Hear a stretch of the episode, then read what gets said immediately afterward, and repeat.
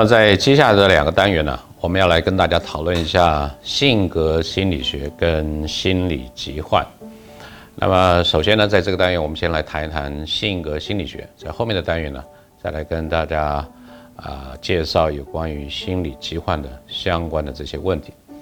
那所谓性格心理学啊，或者呃，常常你各位会可能会听到所谓的人格心理学哈，也就是英文 personality 这个字。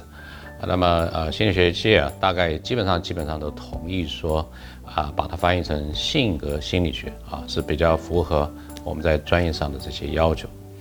那所谓性格或者是 personality 哈，指的是每一个人呐。啊，所以，所以我们经常跟别人这个交往的时候，哎，都会觉得说这个人好像似乎是有一些什么样的特质，你可以期待他在某些事情上有一些什么样的意见，或者是行为会如何等等啊。然后这个他个人的这些所谓风格或者意见或者行为呢，跟其他人不同啊。所以我们讲这个性格 personality 的时候，主要指的就是一个独特或者具有特色的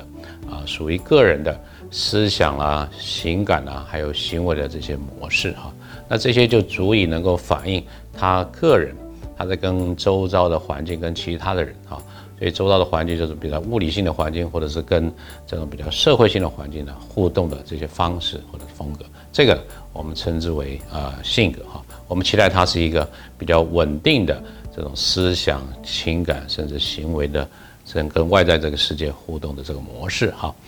那么呃，在这里面我们要呃继续来跟大家谈一下，就是呃，其实性格心理学家哈，从一开始研究这个性格的问题的时候，就非常努力的想要尝试用一些比较啊严谨的正式的这个测量的方法来评估性格。在欧美这个发展的时候，一开始当然我们在比如说这个字典或词典里面经常看到可以描述个人的这些特质的这很多的形容词。那这会是一个很好的出发点，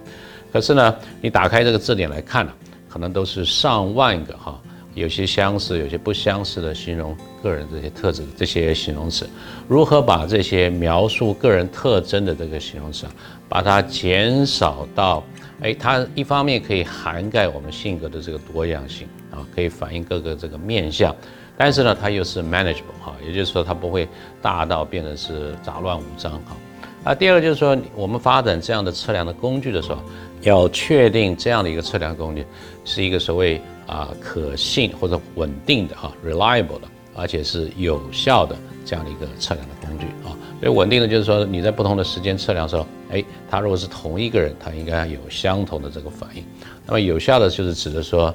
啊，你若是要考地理的科目，就应该设计地理的题目，而不是历史的题目啊。反之亦然，这个是所谓的这个效度啊。那最后一点就是说，当我们发展出这样的一个测量性格的这些工具之后啊，我们要能够去描述说，哎，不同的人格特质或者性格的特质之间可能有关系。还有更重要的就是说，这些测量出来的性格。可不可以跟他自己可能做出来的行为之间呢，有一定的这些关系啊？这方面的这样的一个啊，能够有这样的测量来帮助我们做实证这样的研究，也是非常重要的考量哈。那么啊，在这个单元里面，除此之外呢，除了谈到这些性格的测量之外，我们也会跟大家谈五种重要的取向哈。这边我们就稍微提一下，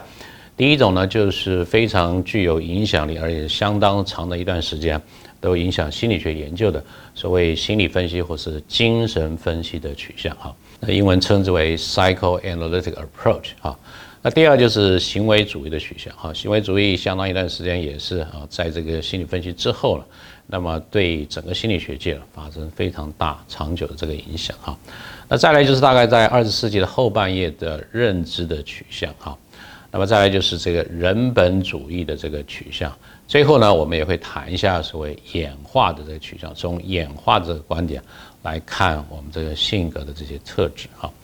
所以让我们再回到有关于性格的这个测量的这个部分哈。那么这个最早哈，一九五七年就已经有啊这个 Raymond Cattell 哈，他研究十六个因子哈，那就是这些不同的描述人格特质之间的这个因子之间啊有相关。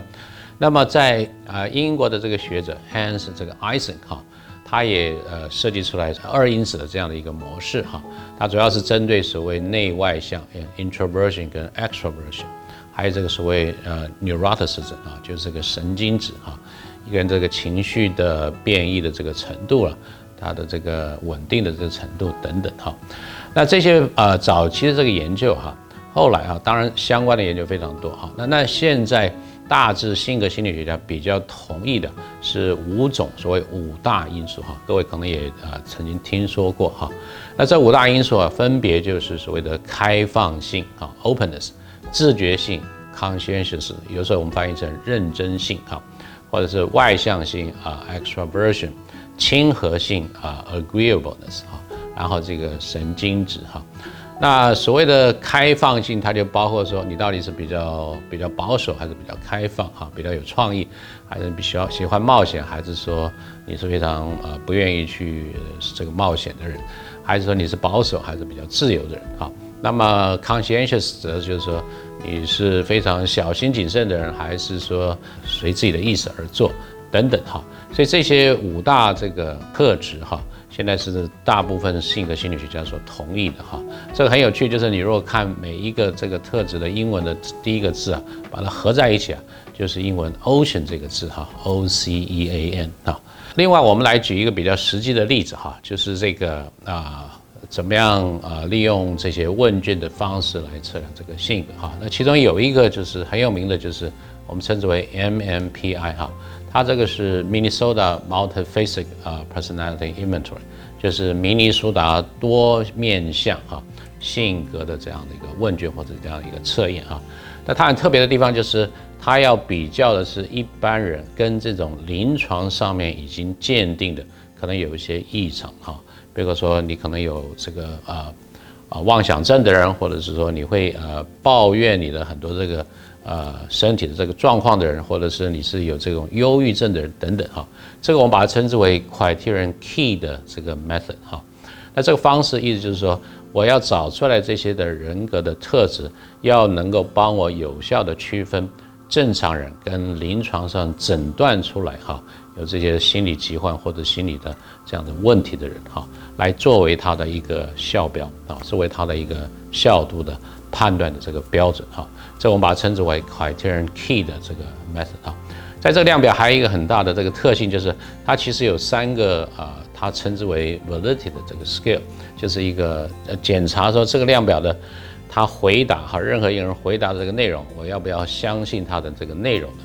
再包括说你有没有说谎啦，还有你有没有重复啦，还有你有没有经常的在改变自己前后啊答案不一致这个情况。总之，在这些检查你的效度的量表上面表现太高的人，可能你的问卷的结果呢，我就不能够采信哈。那另外一个呃，跟这个非常类似的是叫做加州啊性格这个测验哈，其实或是加州性格量表哈。好，那这是几个啊，我们常听说到，一个是 MMPI，好，还有另外一个是叫做 CPI。